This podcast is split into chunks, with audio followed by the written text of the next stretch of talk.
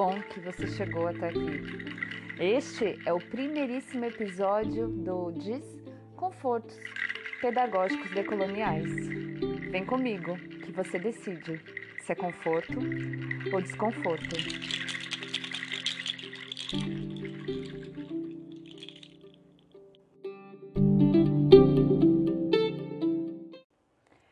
Para abrir essa roda, eu venho te contar que desconfortos nasce do diálogo e, portanto, de encontros e dos potentes com pessoas, livros, folhas, banhos. Nas relações de amizade, de trabalho, de brincadeira, de estudo, todas elas envolvidas com muito amor.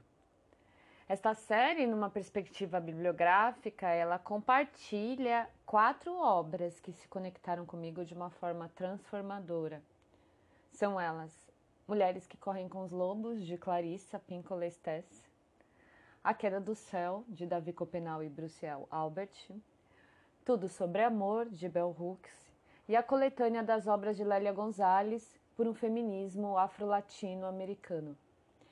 E fazendo essas leituras, eu fui buscando identificar o que eu estava sentindo, pois diferente dos artigos científicos que eu li, leio ao longo aí da minha jornada acadêmica, muito o que está escrito nessas obras colocam em palavras os sentidos de muitos desconfortos, de pensamentos, de sentimentos que eu vivia, que eu testemunhava, que eu me identificava ou identificava em meus próximos, mas que até então eu nunca tinha entendido muito. Eram assuntos não ditos, expressados, tudo muito nebuloso, né? Para aquela estrutura iluminista e, portanto, também racista que perpetua nos estudos acadêmicos até hoje. E aí o encontro com o conforto vem de reconhecer a produção, a história, essas explicações do mundo e essas relações a partir de meus pares, de minhas irmãs e irmãos, das pessoas com quem eu posso me identificar, dos seres com quem eu me identifico, me reconheço, assim como a história que eu vivo e as histórias que eu testemunho. E aí, junto, né, com todo o conforto, vem também o desconforto. Então, um desconforto em várias camadas. Quando eu me encontro com essas leituras, inclusive no reconhecimento da opressora que existe em mim e que precisa se conscientizar dos seus privilégios, precisa se conscientizar dos seus hábitos, das suas ações diante dessa estrutura social que a gente vive que tem como base a exploração, ou em outras palavras, o capitalismo, que se inicia com a colonização. Então, é nesse movimento dialético entre o conforto, desconforto, conforto desconforto que eu me movimento. E por isso aqui esse processo de elaboração e realização desta série é nessa, nesse movimento que eu percebo como intrinsecamente pedagógico, porque afeta a mim, tudo que eu tenho vivido e os seres que me acompanham nessa jornada. É pedagógico por isso, é decolonial, pois é concebido a partir de referências que rompem com a manutenção da exploração, da violência, da desigualdade, e aí abre aspas, combinada e estruturada Vivemos uma desigualdade combinada, estruturada. Lélia Gonzalez ensina isso pra gente. E aí a gente entende que para ser assim, que é intencional dessa forma, desde a colonização.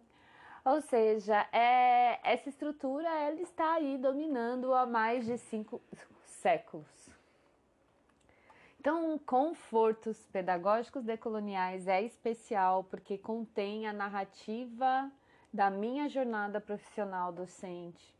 Então, é a primeira vez que eu leciono um componente curricular no curso de pedagogia que se chama Grupos Cooperativos de Estudos. E aí, eu recebo como um presente, né, ao ver a oportunidade de eu construir um percurso que estivesse integrado a, essa, a uma perspectiva decolonial, né? É preciso começar a semear, né? A plantar sementes para a gente superar essa lógica dominante que está aí.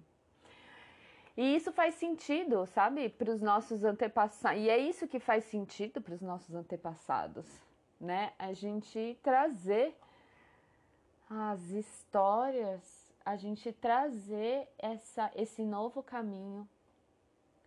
Então, vai fazer sentido também para quem ainda vai chegar, para quem ainda virá ou para quem está começando.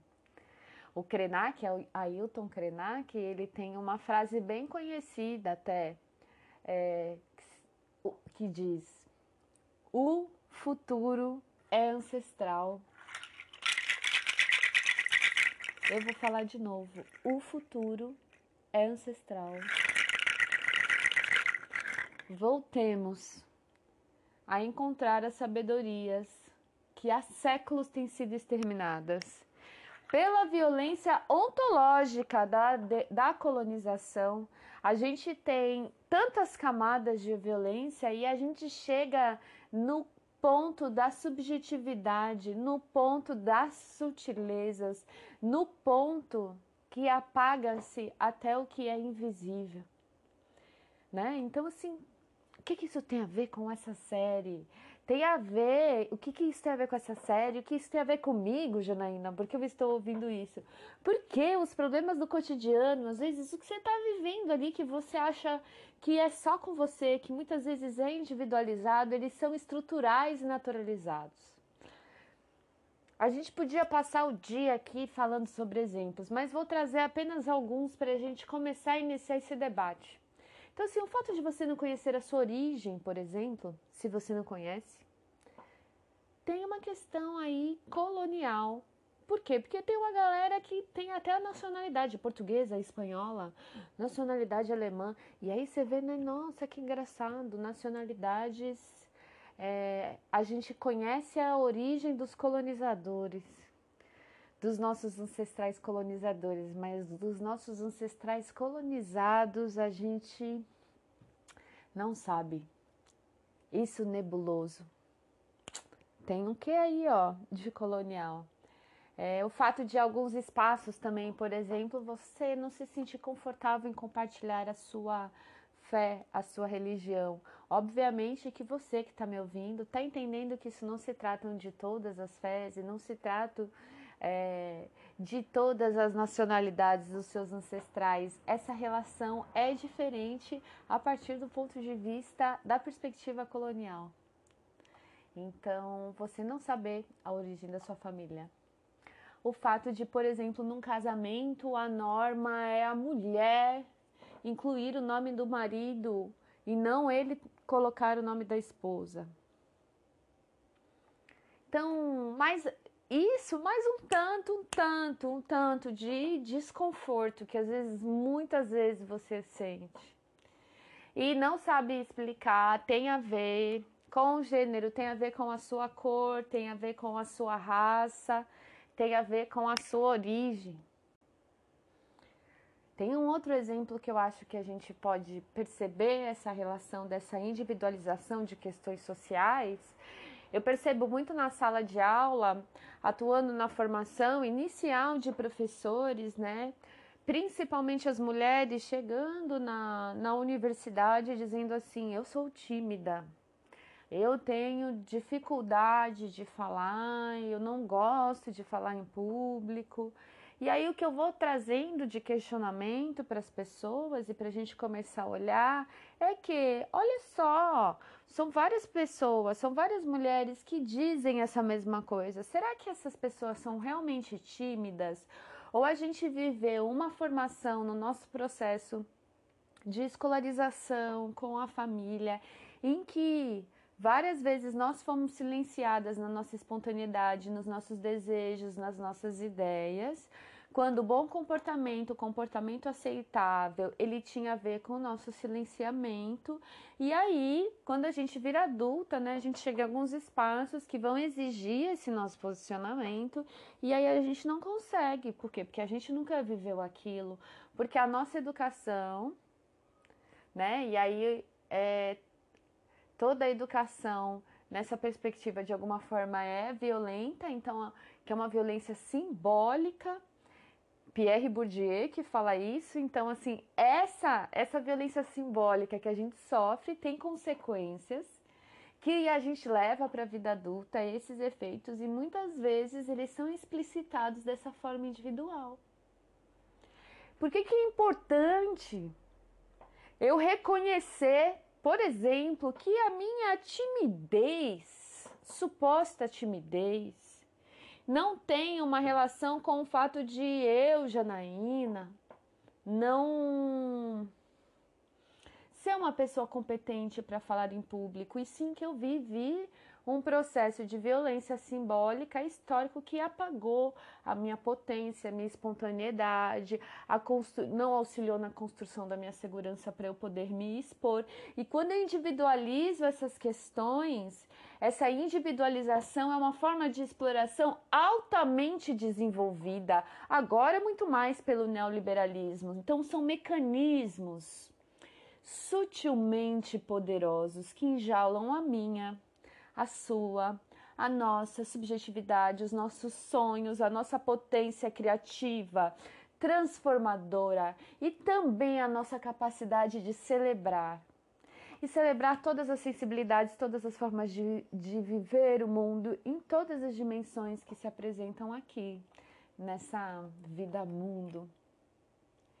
E aí, o primeiro desafio que eu me encontro ao me deparar com essa leitura de mundo que não tem relação com o que eu estudei na academia, na minha formação acadêmica, é como fazer esse caminho como professora, né? Como desenvolver um percurso de aprendizagem, né, nessa formação docente é uma responsa.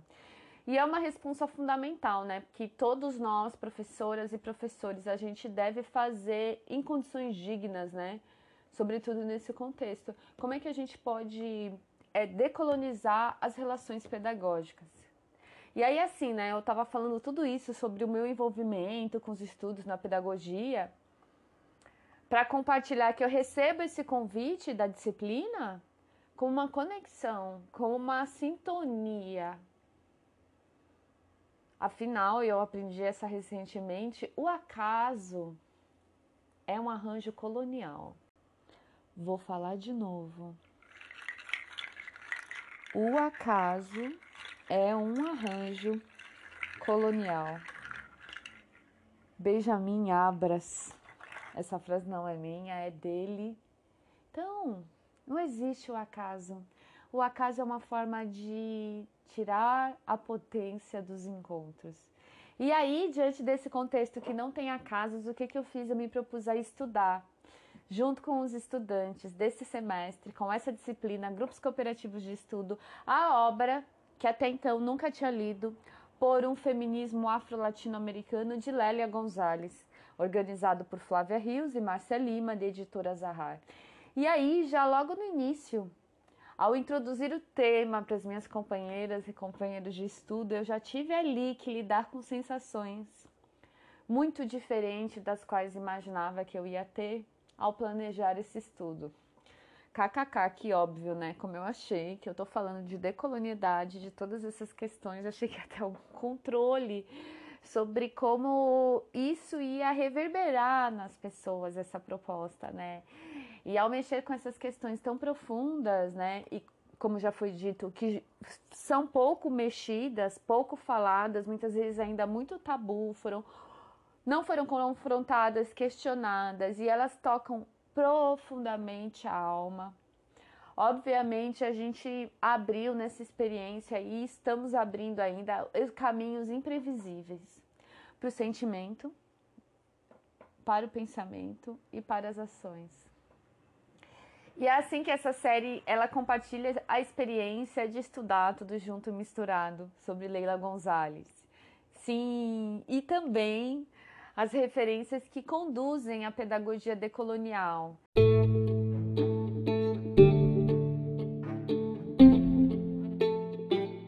E, portanto, que nos leva a sentir muitos confortos e desconfortos que envolvem essa formação. E nada é definitivo, né? Falando depois de tudo isso, eu só vou te dizer que este é um dos recortes do movimento. Eu estou abrindo esse chamado para roda, para conhecer mais sobre decolonialidade, para trazer aqui as lições que podem servir para a construção aí de um novo caminho, que não é esse caminho que já foi escrito e, e pintado de progresso. E você, vem comigo?